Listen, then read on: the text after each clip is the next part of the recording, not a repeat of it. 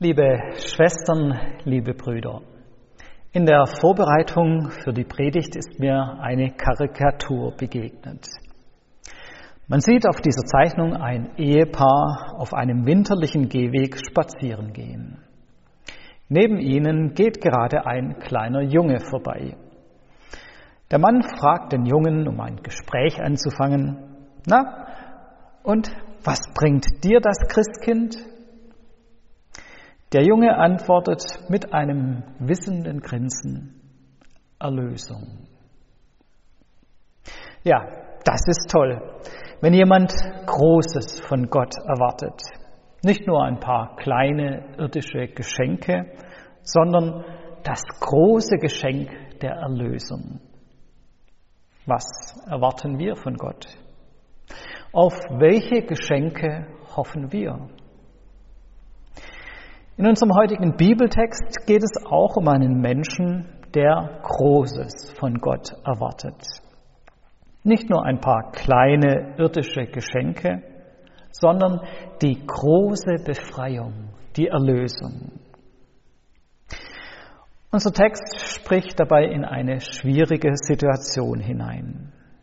Die Babylonier haben das Land Juda erobert und unter ihre Vorherrschaft gestellt.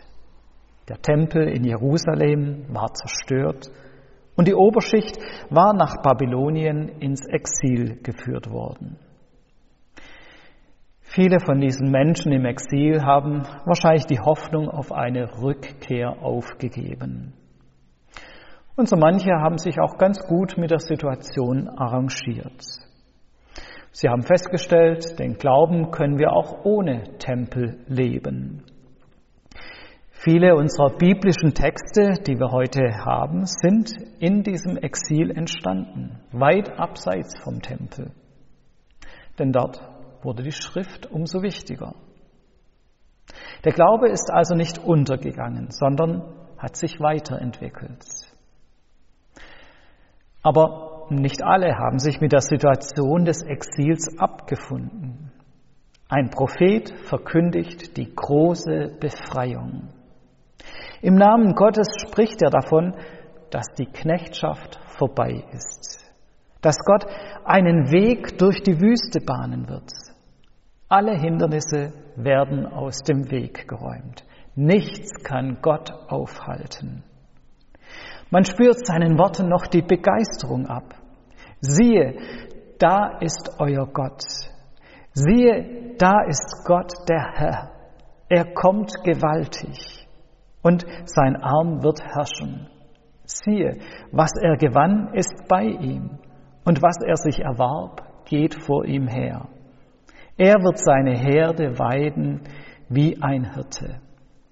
Er wird die Lämmer in seinem Arm sammeln und im Bausch seines Gewandes tragen und die Mutterschafe führen. Ja, das sind wahrhaftig große Worte und große Erwartungen, die der Prophet da hat. Er verkündigt eine Freudenbotschaft. Er verkündigt die gute Nachricht. Und das heißt übersetzt Evangelium. Gott hat euch nicht verlassen. Er begegnet euch neu. Ja, aber jetzt stehe ich hier als Prediger vor einem gewissen Problem. Denn dieser Text ist ja eine prophetische Botschaft in eine ganz konkrete Situation hinein. Ich kann deswegen hier und heute nicht mit dem gleichen prophetischen Anspruch auftreten.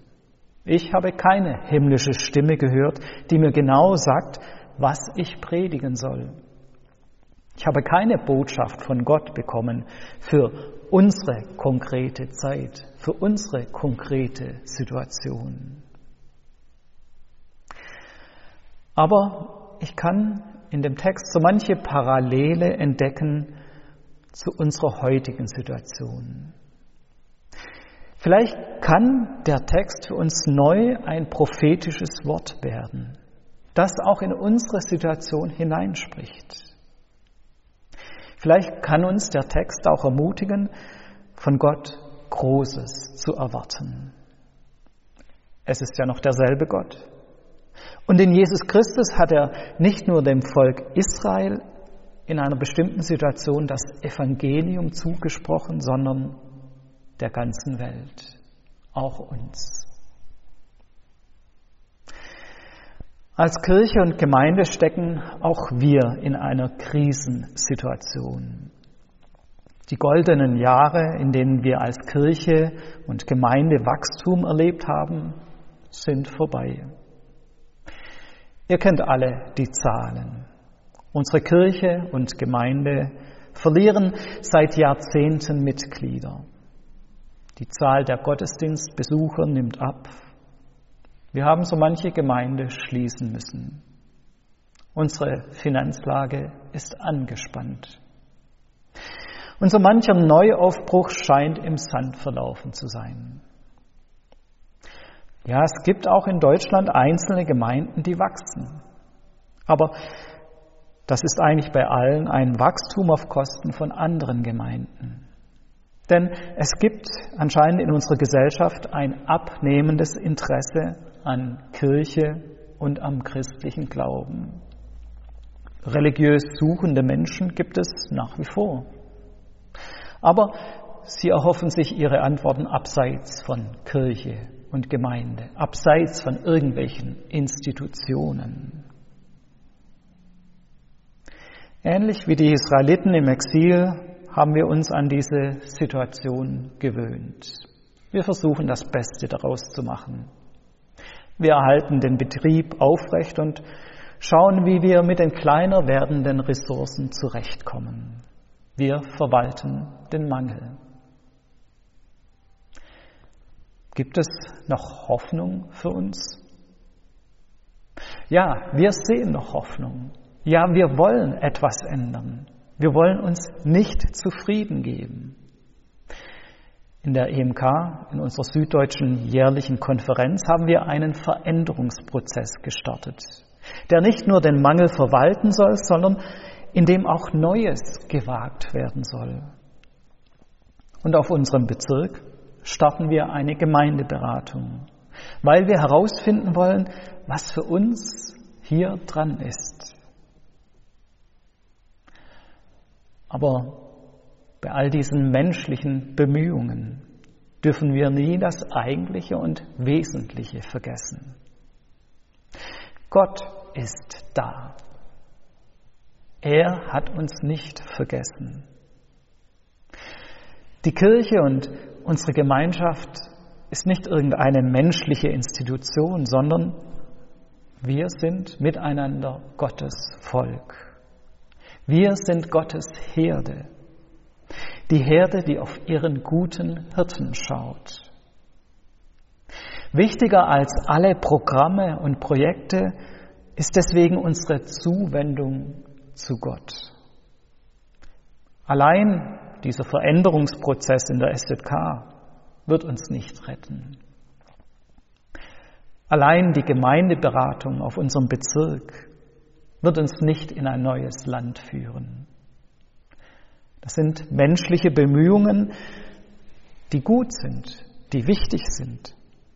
Es ist richtig, dass wir uns nach bestem Wissen und Gewissen um unsere Kirchen und Gemeinden bemühen.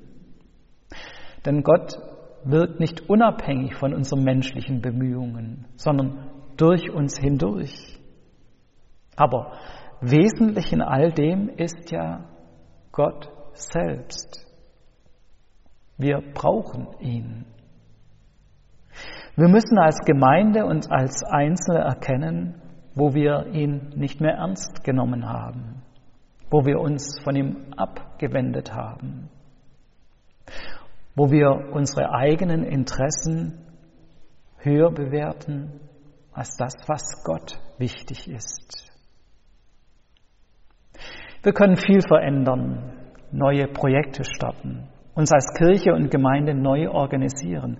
All das bleibt wirkungslos, wenn wir uns nicht neu Gott zuwenden. Wir fühlen uns vielleicht gerade wie ein Volk in der Wüste. Wir fühlen uns in der Fremde und wir erleben vielleicht wenig von Gottes Wirken. Aber Gott sagt uns, tröstet, tröstet mein Volk. Gott ist da. Er führt uns durch die Wüste hindurch. Es gibt Hoffnung. Ich habe euch eine Hoffnungsgeschichte mitgebracht. In einer großen Stadt gab es ein Programm, das dafür sorgte, dass Kinder auch im Krankenhaus Schulunterricht bekommen konnten. Ein Lehrer des Programms bekam einen Anruf, dass er sich um ein bestimmtes Kind in einem bestimmten Krankenhaus kümmern solle. Der Lehrer fragte bei der Klassenlehrerin des Kindes nach, was er denn gerade in der Schule macht, der Schüler, und was er mit ihm üben sollte. Und die Klassenlehrerin meinte, wir machen gerade Nomen und Adverbien. Ich wäre Ihnen wirklich sehr dankbar, wenn Sie das mit dem Jungen üben könnten. Der Ersatzlehrer machte sich also auf den Weg ins Krankenhaus.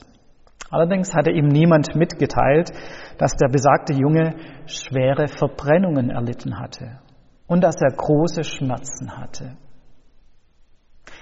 Als er den Jungen erblickte, stammelte er leicht geschockt. Ich, ich wurde von deiner Schule geschickt, äh, um mit dir Nomen und Adverbien zu üben.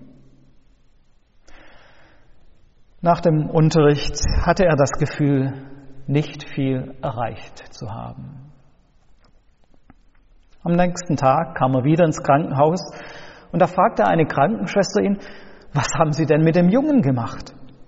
Der Lehrer befürchtete schon, irgendetwas falsch gemacht zu haben und begann sich zu entschuldigen. Nein, nein, sagte die Schwester, Sie haben nichts falsch gemacht. Im Gegenteil. Wir hatten uns alle schon so große Sorgen um den Jungen gemacht. Es sah nicht gut aus bei ihm. Aber seit gestern Nachmittag hat er eine ganz andere Einstellung. Er hat wieder angefangen zu kämpfen. Sein Körper reagiert wieder positiv auf die Behandlung. Es scheint, als hätte er sich entschieden, dass er weiterleben möchte. Zwei Wochen später erklärte der Junge, was zu dieser Veränderung führte. Er sagte, ich hatte völlig die Hoffnung aufgegeben. Aber dann tauchte der Lehrer auf und ich begann zu begreifen, die würden doch keinen Lehrer schicken, um Nomen und Adverbien zu üben, wenn ich sowieso bald sterben würde. Tröstet, tröstet mein Volk. Es gibt Hoffnung. Gott ist da. Vielleicht kann für uns der Veränderungsprozess in der SJK und unsere Gemeindeberatung so etwas sein wie der Lehrer in dieser Geschichte. Die würden doch keinen Gemeindeberater schicken, wenn es keine Hoffnung mehr geben würde. Nein, es gibt Hoffnung. Wir können etwas ändern. Aber wie in der Geschichte, so ist es auch bei uns. Das eigentliche Wunder vollbringt nicht der Lehrer oder der Gemeindeberater, das eigentliche Wunder der Heilung und der Erlösung tut Gott. Und deswegen wollen wir neu auf ihn schauen und ihm vertrauen, uns neu ihm zuwenden. Amen.